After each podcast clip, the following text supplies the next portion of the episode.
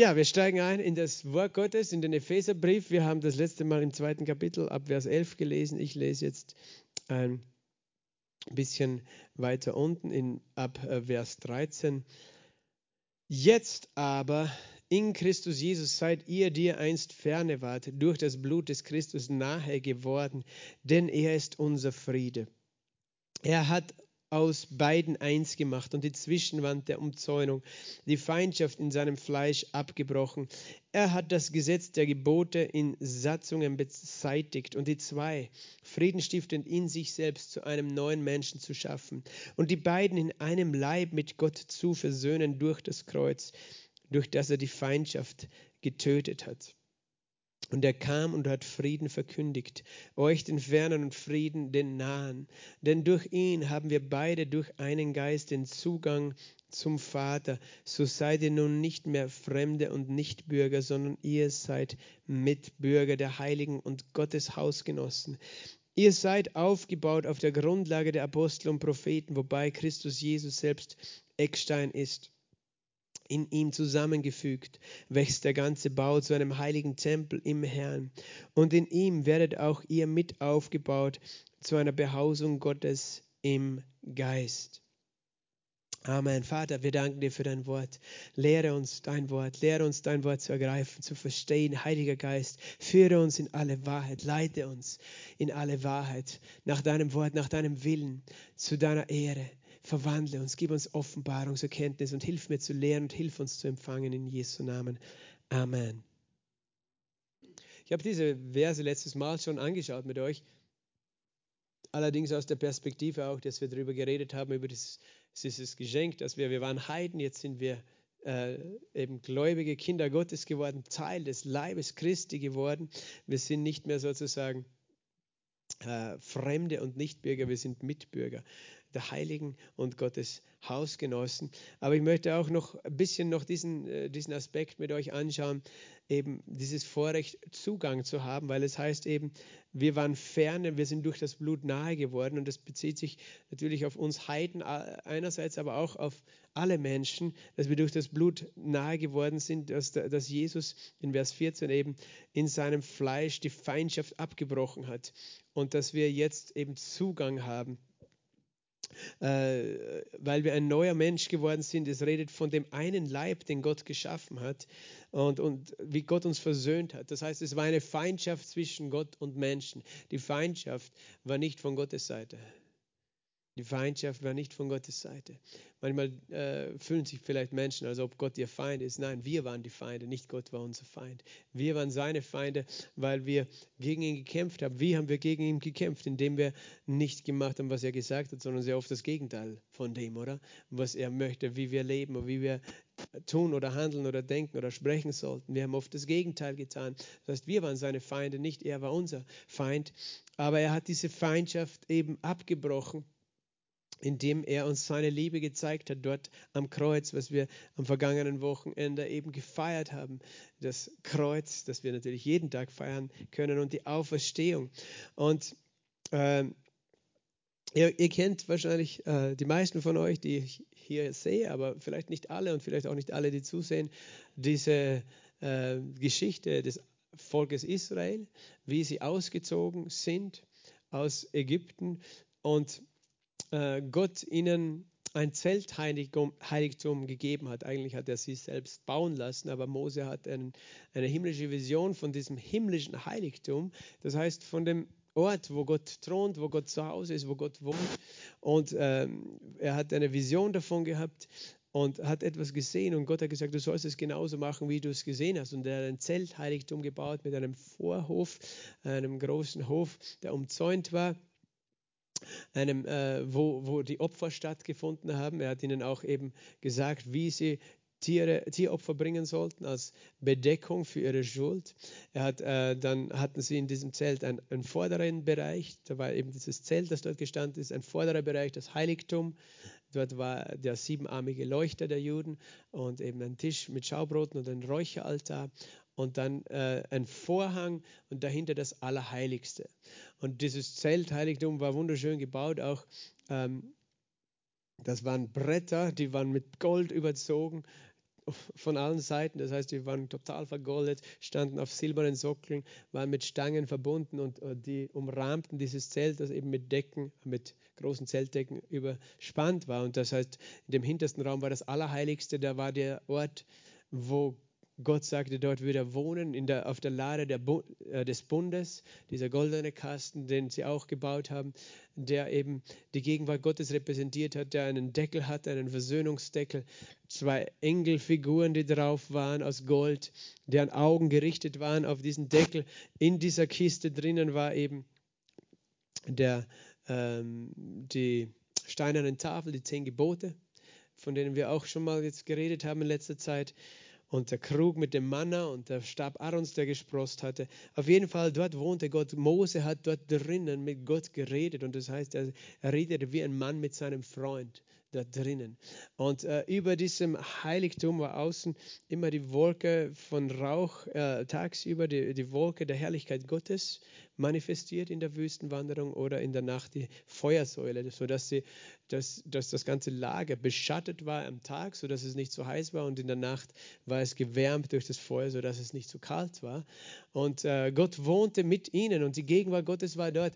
Mose durfte dort hineingehen als der Prophet, aber eigentlich äh, hat, hat es gleichzeitig dann die Anweisung gegeben, dass Aaron einmal im Jahr da hineingehen sollte und ein Opfer bringen sollte und das Blut des Opfertieres dort auf den goldenen Kasten springen sollte. Und äh, nur einmal im Jahr eben dann Aaron und nachdem Mose tot war, eben der hohe Priester, Aaron war sein Bruder und alle seine Söhne, also die Generationen nach ihm waren auch hohe Priester, die mussten einmal im Jahr dieses Opfer bringen, aber öfter durften die gar nicht da hineingehen in diese Gegenwart Gottes. Und das ist eben das äh, Besondere, zuerst einmal überhaupt in die Gegenwart Gottes zu kommen. Als Menschen können wir nicht einfach in die Gegenwart Gottes kommen. Und das gilt einerseits so hier auf der Erde, wir können nicht einfach sagen, hallo Gott, ich möchte jetzt da bei deinem Thron stehen, äh, als auch nach dem Tod, wenn ein Mensch stirbt, da haben wir nicht einfach das Recht zu sagen, so jetzt komme ich dorthin, wo, wo Gott ist, weil Gott ist heilig, er ist so vollkommen, er ist perfekt, er ist, äh, er ist ich, äh, ja, unbeschreiblich, er ist so anders als wir, in dem Sinn, dass er sich nie verunreinigt hat mit negativen, bösen Dingen. Er hat nie äh, einen bösen Gedanken gehabt, er hat nie äh, ein schlechtes Wort gesagt, etwas Böses war nie in seinem Herzen. Er ist vollkommen gut. Schöne Worte werden kommen. Amen. Amen. Schöne Worte werden kommen. Und äh, Gott ist vollkommen gut und, und er ist so anders, er ist so. Und wir Menschen eben haben uns beschmutzt mit der Sünde, die wir selbst begangen haben und hätten kein Recht, dorthin zu gehen. Und es ist ja auch nicht nur so. Ich denke immer so, wenn Menschen auf der Erde kein Interesse haben, sich Gott zu nahen, warum sollten sie nach dem Tod das Recht haben, bei ihm zu sein? Ähm, manchmal äh, denken Menschen, ja, ich komme sowieso in den Himmel. Ja, warum? Wenn, wenn, Im Himmel ist Gott der König wenn er im Himmel der König ist, warum nimmst du ihn hier auf der Erde nicht als deinen König an? Es ist eigentlich ganz einfach. Wenn wir wollen, dass wir im Himmel bei ihm sein dürfen, dann beginnt es, dass wir hier äh, uns äh, zu ihm wenden und eben zu ihm umkehren, Buße tun und ihn anerkennen als den König. Und wenn wir ihn anerkennen, bedeutet das, dass wir auf das hören, was er zu sagen hat. Das heißt nicht, dass wir vollkommen sein müssen in dem, was wir, wie wir es dann umsetzen, denn wir alle sind in dieser Welt noch fehlerhaft. Aber es muss unsere Herzensentscheidung sein. Er ist mein König. Ich will auf ihn hören. Ich will ihm folgen. Ich will tun, was er sagt. Also es ist, manche Menschen, die überlegen sich diese Dinge nicht und das, das sagen, ja, mir ist eigentlich egal, was Gott ist, aber nach dem Tod will ich natürlich weiterleben und im Himmel sein, im Paradies sein, was auch immer das ist. Manchen ist es überhaupt egal, die sagen, ich will gar nicht mehr leben, obwohl das ja auch, ähm, ich sage zu Menschen, weißt du, die sagen, ich möchte nach dem Tod gar nicht mehr weiterleben. Ich sage, solange du als Mensch eine freie Willensäußerung ausübst, beweist du eigentlich, dass du immer leben willst. Wenn, wenn, wenn, wenn du nichts, nicht leben willst, dann willst du auch nichts mehr. Aber solange du sagst, ich will so oder ich will so, weißt du, dann hast du dann schon eigentlich einen Lebenswillen zum Ausdruck gebracht. Selbst wenn die Leute sagen, ja, auf dieser Welt will ich nicht leben, aber eigentlich, solange sie ihren eigenen Willen ausüben, sagen sie mit, kein Mensch kann mir erzählen, weißt du, manche sagen, es ist mir egal, was nach dem Tod ist oder vielleicht äh, Besser, wenn es gar nichts gibt, aber ich will eh nicht. Aber in Wirklichkeit sage ich, nein, du, du lügst dich selbst an. Sicher willst du. Du hast nur Angst davor, du weißt nicht, was es ist, also versuchst du dich selbst zu beruhigen mit irgendwelchen Gedanken, dass es nichts gibt oder so, weil du in deinem Gewissen, jeder Mensch hat ein Gewissen von Gott, eigentlich genau weißt, dass das, wie du heute auf der Erde lebst, eine Auswirkung hat, was morgen sein wird. Dass es ein, eine Rechenschaft gibt für das, wie ich lebe, wie ich handle, wie ich tue, wie ich entscheide. Und Menschen wollen dem aus dem Weg gehen und finden alle möglichen äh, Argumente, die eigentlich keinen kein Halt haben, nicht hieb- und stichfest sind. Das heißt, jeder Mensch will nach dem Tod eigentlich weiterleben. Und keiner will dort leben, wo er leidet, sondern er will dort leben, wo, er, wo es ihm gut geht. Und wo geht es uns gut in der Gegenwart Gottes, weil Gott gut ist. Das heißt, jeder will bei Gott sein. Das war der Punkt, oder? Jeder will letztlich bei Gott sein. Sowohl hier auf der Erde würden wir uns das oft wünschen, sozusagen, seine Nähe zu sehen, zu spüren, aber vielmehr dann auch noch in aller Ewigkeit. Aber eben, wir haben nicht einfach Zugang wir haben nicht einfach Zugang und wir haben nicht einfach Zugang gehabt. Und Gott hat für das Volk Israel einen einzigartigen Zugang gemacht. Ist interessant, weißt du, die Heiden, die hatten auch Götzen, die hatten Tempel, Häuser, in denen sie Götter angebetet haben, die nicht Gott sind, sondern die äh, die gefallene Wesen waren, dämonische Mächte letztlich, die dahinter gesteckt haben, aber denen sie die Gestalt von Menschen oder Tieren gegeben haben, die sie dann in Form von Statuen angebetet haben. Denen haben sie sich auch genaht, sie haben denen auch Opfer gebracht, die haben denen ähm, äh, Speiseopfer, weiß ich nicht, Brot, Getreide, Feueropfer, weißt du, Kerzen, das kommt eigentlich daher, dass man Feueropfer bringt für den Gott der Sonne, des Lichtes und so weiter, dass man Kerzen dort äh, anzündet. Natürlich gibt es auch den, den, siebenarmigen Leuchter, den Gott gegeben hat, der, der das heilige Licht des Heiligen Geistes bedeuten sollte, aber die Kerzen in den heidnischen Tempel, die waren ein Opfer für den heidnischen Gott, für den Sonnengott zum Beispiel, ähm, oder eben Rauchopfer, aber eben, das ist noch weitergegangen, natürlich auch Blutopfer von Tieren, bis hin zu Blutopfern von Menschen, bis hin zu Unzuchtsopfer, die auch als Opfer äh, gewertet wurden. Also all diese Dinge. Aber sie haben das getan, um letztlich auch sich ihren Göttern zu nahen oder dann von ihnen etwas zu erbitten. Und Gott äh, äh hat dem Volk Israel einen eigenen Gottesdienst gegeben, nämlich ihnen gezeigt, wie sie sich ihm nahen konnten damals noch bevor Jesus gestorben war. Das war zuerst in Zeltheiligtum, später als sie in Israel lebten, bauten sie den Tempel, der nach demselben Muster gebaut war, nur in viel größeren Dimensionen und mit festen Materialien. Aber wir bleiben bei diesem Zeltheiligtum. Äh, und das heißt, äh, es war nicht selbstverständlich, zu Gott zu kommen. Und wenn du schuldig warst, dann musst du sowieso ein Opfer bringen und das brachte dann der Priester für dich, brachte das Blut auf den Altar. Aber weder der Priester durfte ins Allerheiligste gehen, noch der, der Mensch durfte einfach da hineingehen. Und die Gegenwart Gottes war heilig. Und würdest du einfach hineingehen, würdest du die Gegenwart Gottes respektlos behandeln? Es gibt ja ein Beispiel in der Bibel, wo wir sehen, äh, eben Usa, der diese Lade angegriffen hat beim Transport nach Jerusalem, als sie auf dem Wagen stand. Und er, er starb von dem, dass er sie angegriffen hat. Jetzt könnte man denken, Gott hat ihn getötet. Nein, das ist nicht Gott hat ihn getötet. Er hat einfach Starkstrom angegriffen. So kannst du das sagen. Ne? Da, wenn, wenn du eine Starkstromleitung angreifst, dann hat weder Gott noch die, der Strom, also der Strom mit vorsätzlich dich getötet, sondern dann ist es einfach falsch gewesen, dass du sie angegriffen hast. Dann hast du selbst sozusagen dir geschadet, indem du etwas getan hast, wofür du nicht qualifiziert bist oder äh, in der Lage bist. Das war der Grund, warum dieser Mann gestorben ist. Es gibt ja diesen Film, ich weiß nicht, ob ihr ihn kennt, den von Indiana Jones. Indiana Jones mit Harrison Ford, wo sie die Bundeslade suchen und finden und wo dann auch Menschen da nicht respektvoll umgehen und sterben. Das ist ein alter Kinofilm, aber da sind ein paar Dinge aus der Bibel mit eingebaut. Aber einfach diese heilige Gegenwart Gottes, diesen Zugang zu Gott. Und eben sie hatten diese Zelt, diese Stiftshütte und äh, hatten dieses Ritu diese Rituale, die sie tun müssen, um überhaupt mit Gott in Beziehung zu sein, damit sie auch zu ihm beten konnten und seinen Segen empfangen konnten. Und nur einmal im Jahr war Zugang da. Und mir ist es einfach immer wieder wichtig, das zu betonen, wie, wie kostbar das ist, dass wir diesen Zugang haben.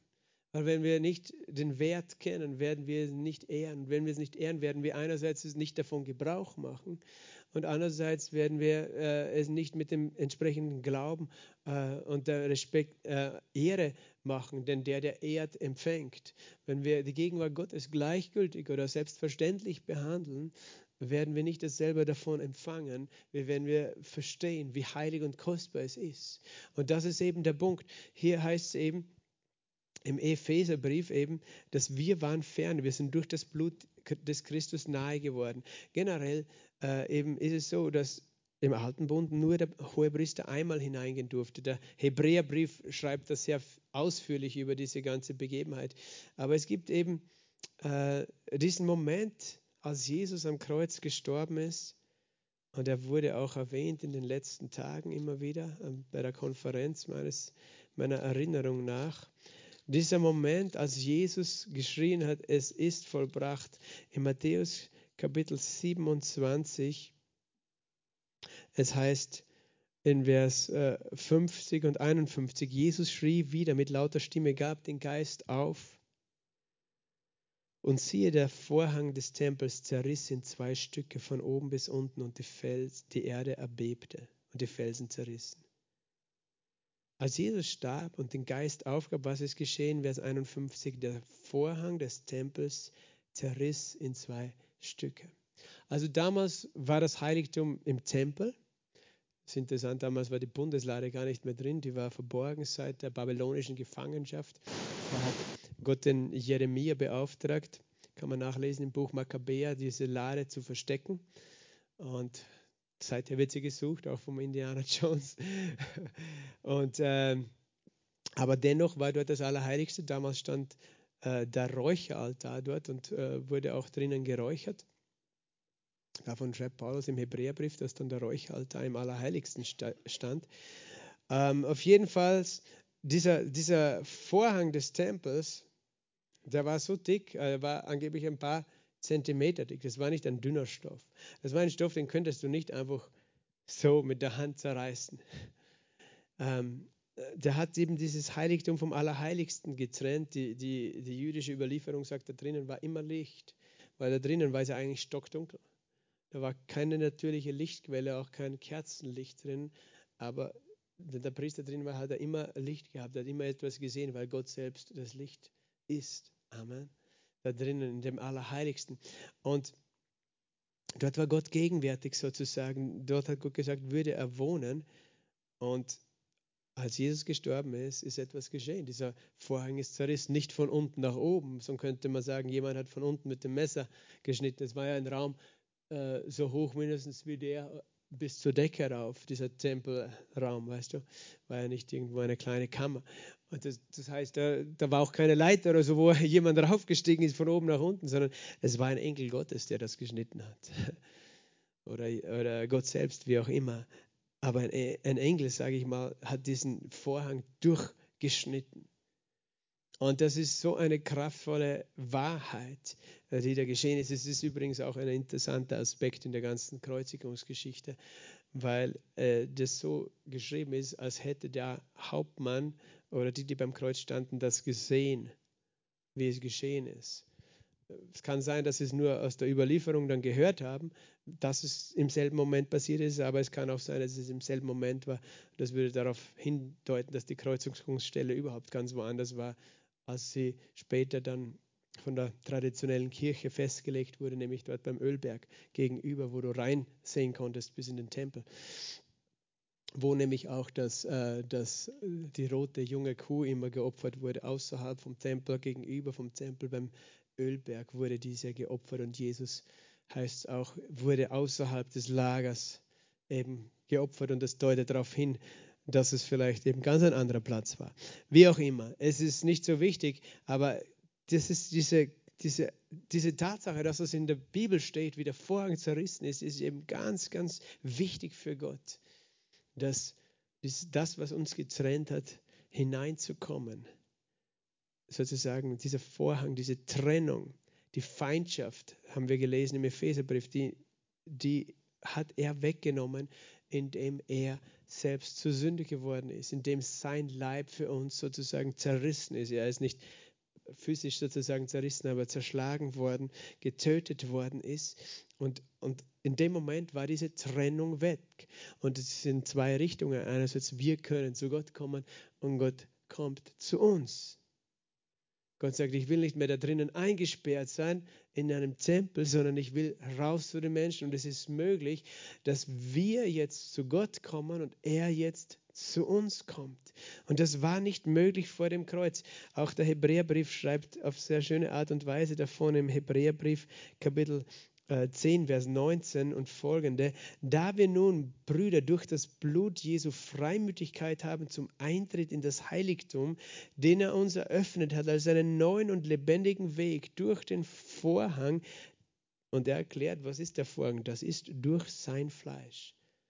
Weil sein Leib geopfert wurde, haben wir einen neuen und lebendigen Weg zum Eintritt in das Heiligtum, in die heilige Gegenwart Gottes.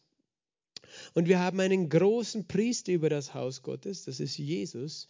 Wir brauchen nicht Aaron als hoher Priester, sondern Jesus ist sowohl das Opfer als auch der Priester, der, der, durch den wir uns Gott nahen können über das Haus Gottes.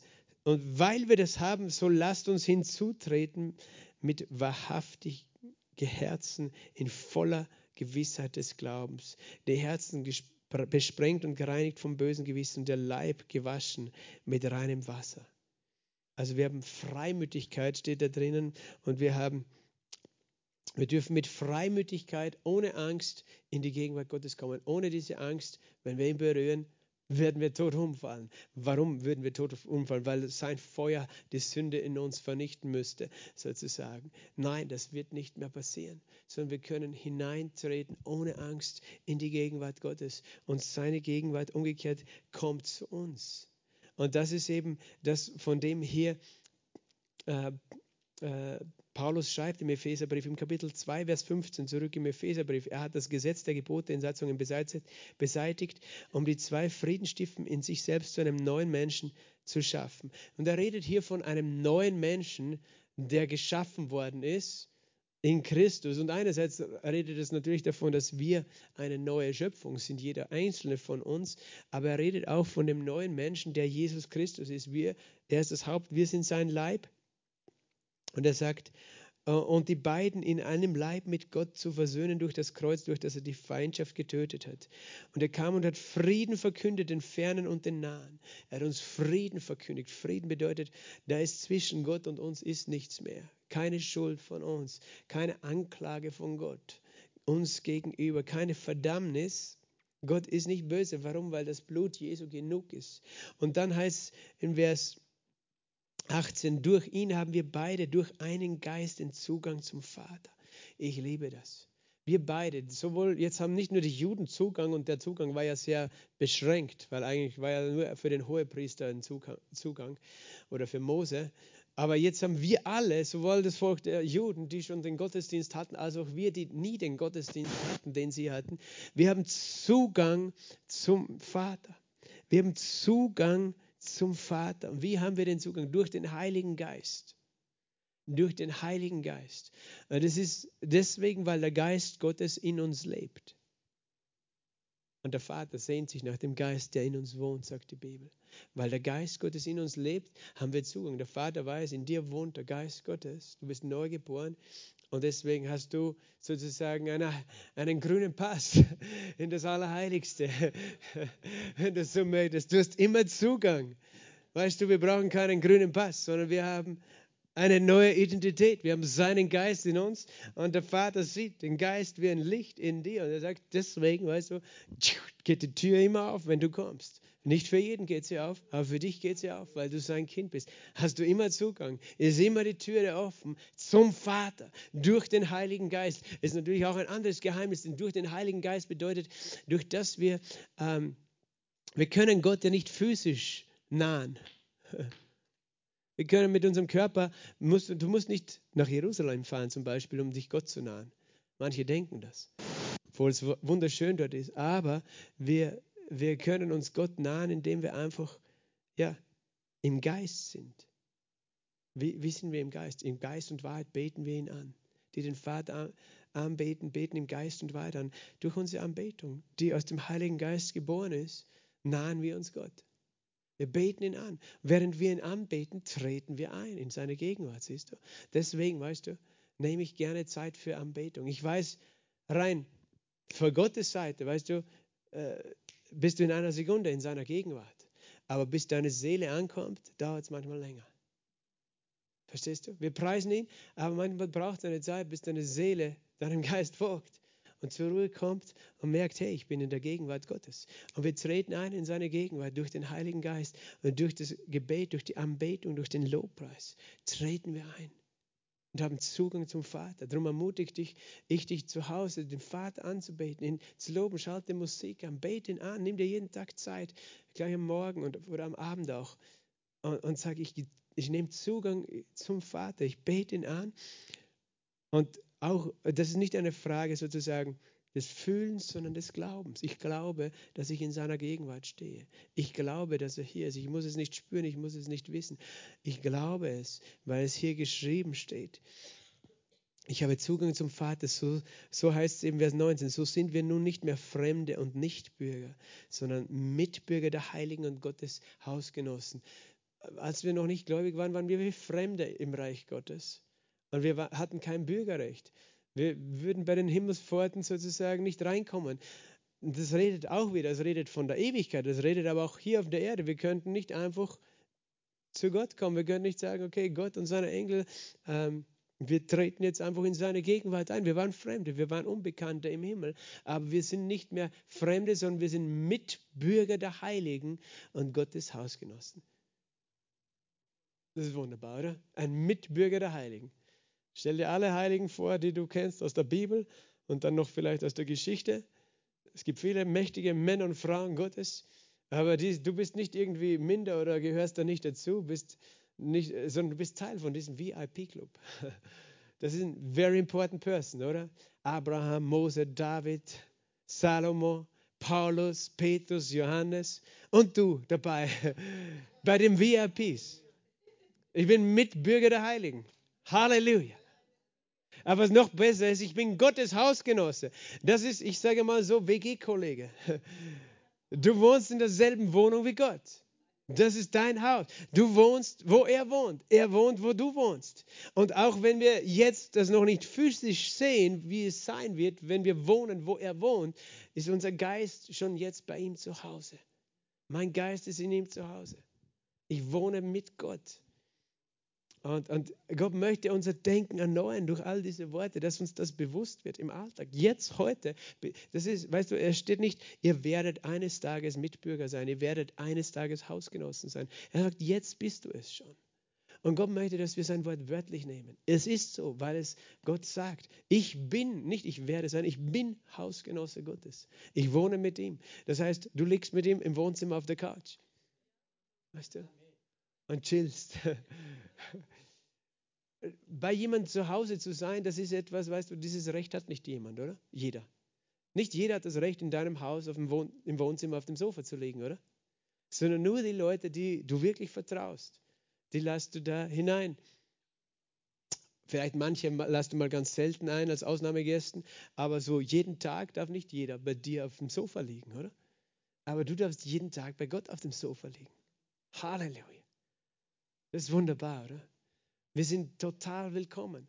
Du darfst zum Kühlschrank gehen und dich einfach bedienen in seinem Haus. Du musst nicht einmal fragen, weil er sagt, du bist mein Hausgenosse. Das ist alles, was der Kühlschrank zu beten hat, ist auch für dich. Wenn du was essen möchtest, bedien dich. So ist Gott. Und das bedeutet es, Gottes Hausgenosse zu sein.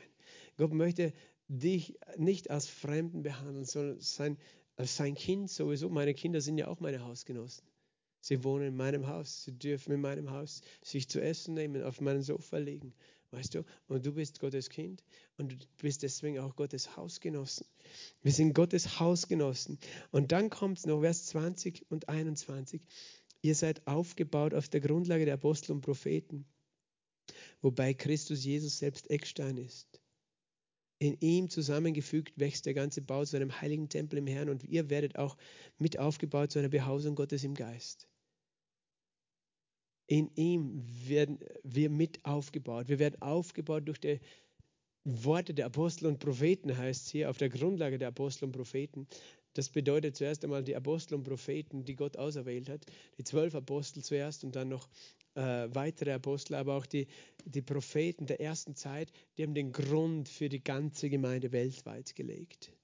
Sie haben den Grund gelegt durch ihre Missionsarbeit, sie haben aber auch den Grund gelegt durch das Wort, das sie dann aufgeschrieben haben für alle weiteren Generationen. So gesehen ähm, steht die ganze Gemeinde weltweit auf dem Grund der Apostel und der Propheten. Du selbst bist auch aufgebaut durch dieses Wort, das letztlich irgendwann zu dir gepredigt worden ist. So wurdest du neu geboren. Eine Ortsgemeinde wird auch aufgebaut durch das Wort, das gesprochen wird. Ähm, aber der Punkt in diesen Aussagen ist, in ihm zusammengefügt. Also Christus Jesus ist der Eckstein dieses Baus, weil das, er baut das Haus. Und wir sind gebaut auf ihm als dem Eckstein, dem Grundstein. Und in ihm wächst der ganze Bau zu einem heiligen Tempel. Und hier haben wir dieses Wort Tempel und dieses Wort Bau. Und wir haben von der Stiftshütte geredet die ein Zeltheiligtum war und dann eben in der Gestalt des Tempels zu einem Bau, als Bau des Heiligtums dargestellt hat.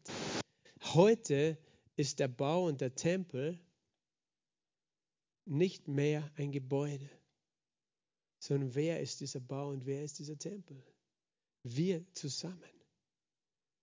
Du als einzelne Person bist ein Tempel des Heiligen Geistes. Das lehrt uns 1. Korinther 6 und Vers 19, äh, wisst ihr nicht, dass euer Leib ein Tempel des Heiligen Geistes ist? Einerseits du, dein Körper ist ein Tempel geworden. Und gleichzeitig wir als Gemeinde, das steht in 1. Korinther 3, Vers 16, wisst ihr nicht, dass ihr Gottes Tempel seid? Hier redet er von der Gemeinde. Also in, in 6, 19 redet er von deinem Körper, der ein Tempel ist. Und in 3, 16 redet er von ihr, die Gemeinde, seid ein Tempel Gottes. Das heißt, zum einen, Gott braucht nicht mehr einen Tempel, in dem er verborgen in einem Allerheiligsten wohnt. Er ist rausgekommen, weil der Vorhang zerrissen ist, aber zugleich hat er dich als seinen Tempel erwählt, so dass du nicht einmal die Gegenwart irgendwo außerhalb von dir suchen musst, sondern sie ist schon in dir drinnen. Das Allerheiligste ist in dir. Das ist die eine Realität. Mein Leib ist ein Tempel des Heiligen Geistes geworden.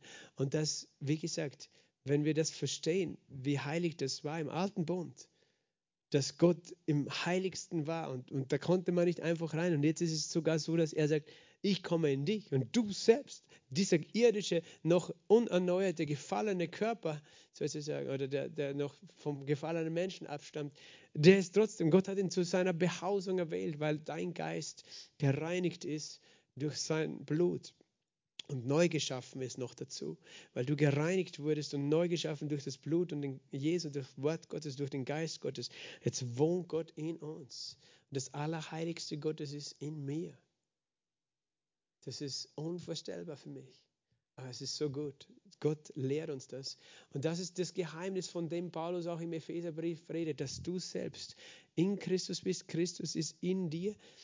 Du bist ein Tempel und wir als Gemeinde, der Epheserbrief bedeutet, äh, betont besonders die, äh, die Gemeinde, die jetzt der Tempel ist, in dem Gott wohnt. Er sagt, wir werden zusammengefügt, jeder einzelne von uns wird durch den Heiligen Geist zusammengestellt und wir alle zusammen bilden heute den Tempel Gottes. Und, der ist für, und das ist letztlich, um was es Gott immer gegangen ist. Er braucht gar keinen irdischen Tempel. Er will nicht, dass wir, dass wir im äußeren religiösen Gottesdienst stecken bleiben, sondern möchte, dass wir verstehen, wir bilden den Tempel.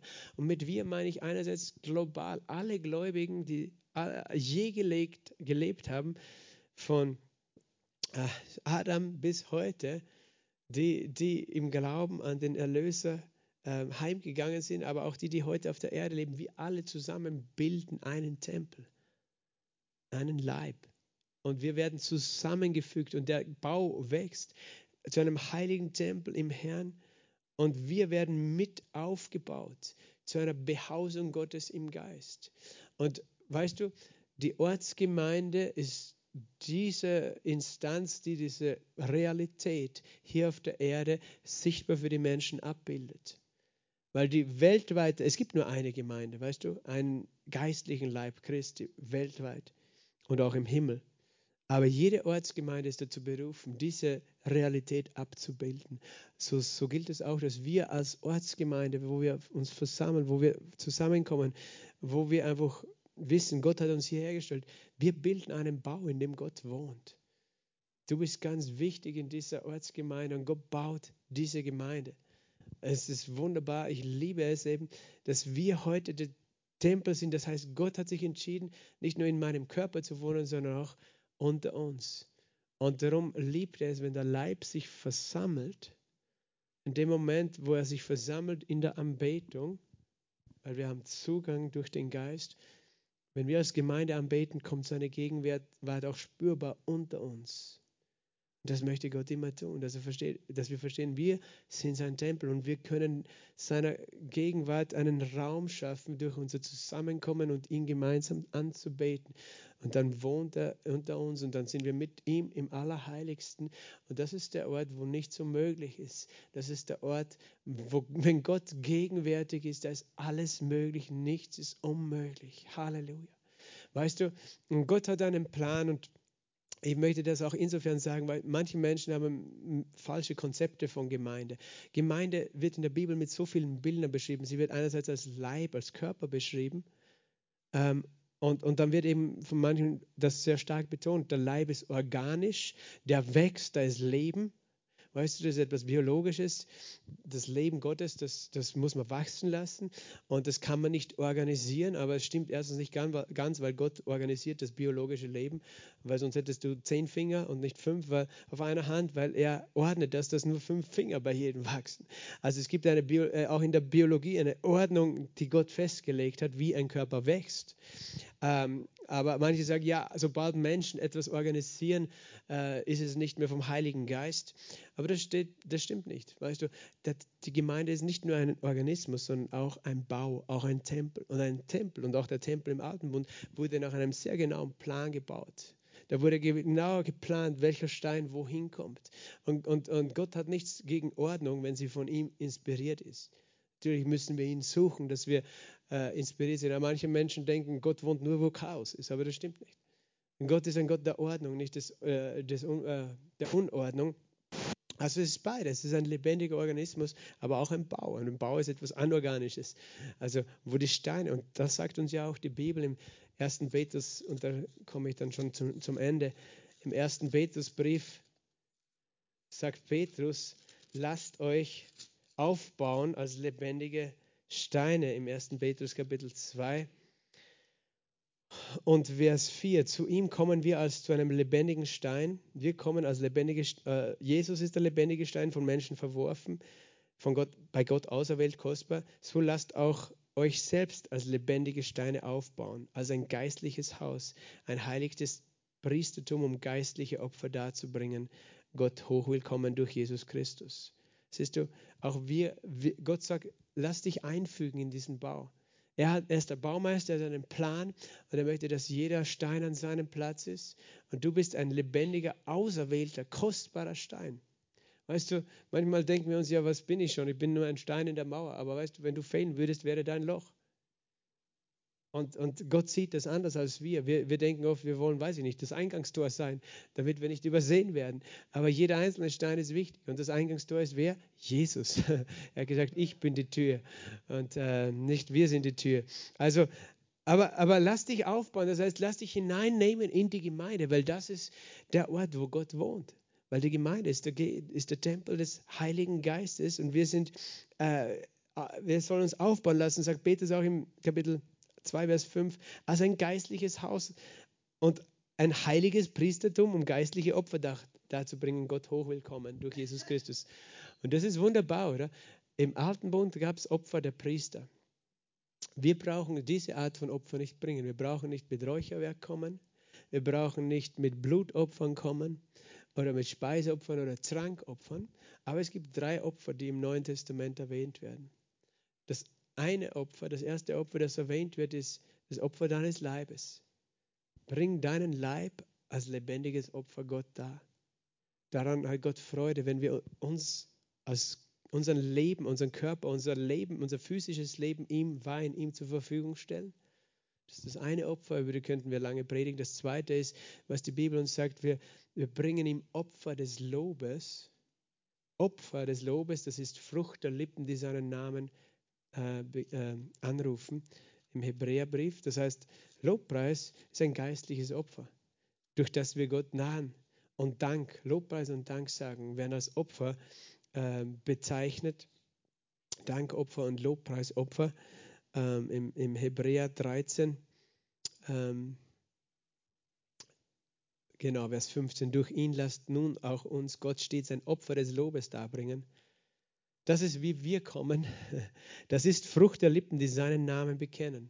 Wenn wir seinen Namen bekennen, seinen Namen singen, das ist ein Opfer des Lobes. Und dann sagt er noch in Vers 16, das Wohltun und Mitteilen aber vergesst nicht, denn an solchen Opfern hat Gott wohlgefallen. Manche Menschen haben ein Problem, wenn wir unsere Kollekte Opfer nennen, aber das ist biblisch. Das Wohltun und Mitteilen. Mit Mitteilen ist tatsächlich das Geben gemeint. Wohltun ist natürlich noch mehr als Geben. Es ist Wohltun. Alles, was wir auch als Liebe zu dem Nächsten tun, um dem Menschen zu helfen, Gutes tun, das sind Opfer, geistliche Opfer, die wir bringen. Weißt du, die, das ist das Einzige, was wir heute tun. Wir brauchen keine Blutopfer bringen, aber Gott hat Freude an diesen Opfern, wenn wir uns selbst zur Verfügung stellen, wenn wir äh, ihn preisen und loben und Dank sagen. Das ist manchmal, das ist ein Opfer, weißt du, wir wollen, ein Opfer ist nicht etwas, wo es darum geht, unbedingt, dass du dich so stark überwinden musst. Auch wenn beim Opfern manchmal dieser Faktor der Über, des Überwinden, ich muss mich überwinden, das zu tun, weil es mein Fleisch vielleicht entgegenläuft. Aber äh, fokussiere dich nicht das, auf das, sondern ein Opfer für die Juden war immer, ich gebe das Beste für Gott. Das heißt, wenn wir loben, preisen, dann wollen wir es nicht nur sagen, okay, ich überwinde mich, auch wenn ich mich nicht danach fühle, Gott zu preisen. Das ist die eine Seite, sondern die andere ist, gib das Beste. Gib ihm das Beste, wenn du ihn preist und lobst. Mach es von ganzem Herzen. Und auch beim Geben ist es so. Da geht es nicht nur darum, dass wir ein Opfer geben im Sinne von, okay, muss ich halt was loslassen, überwinde ich mich, etwas herzugeben, sondern ich möchte Gott das Beste geben. Ich möchte Gutes tun zu seiner Ehre, damit sein Name verkündet wird. Und das sind geistliche Opfer. Aber, aber nochmal unterm Strich, wir werden aufgebaut. So endet Epheser 2, ähm, Vers 21, zu einer Behausung Gottes im Geist. Wir sind dieses Haus geworden heute. Und das ist, äh, das sind Dinge wirklich, wo wir brauchen den Heiligen Geist, der uns das lehrt und uns da hineinführt in diese Wahrheit. Wow, wir sind eine Behausung Gottes. Wir sind eine, ich bin ein Haus für Gott. Ich bin das. Wir sind das. Was für eine Gnade, was für ein Geschenk. Was für einen guten Gott wir haben. Amen.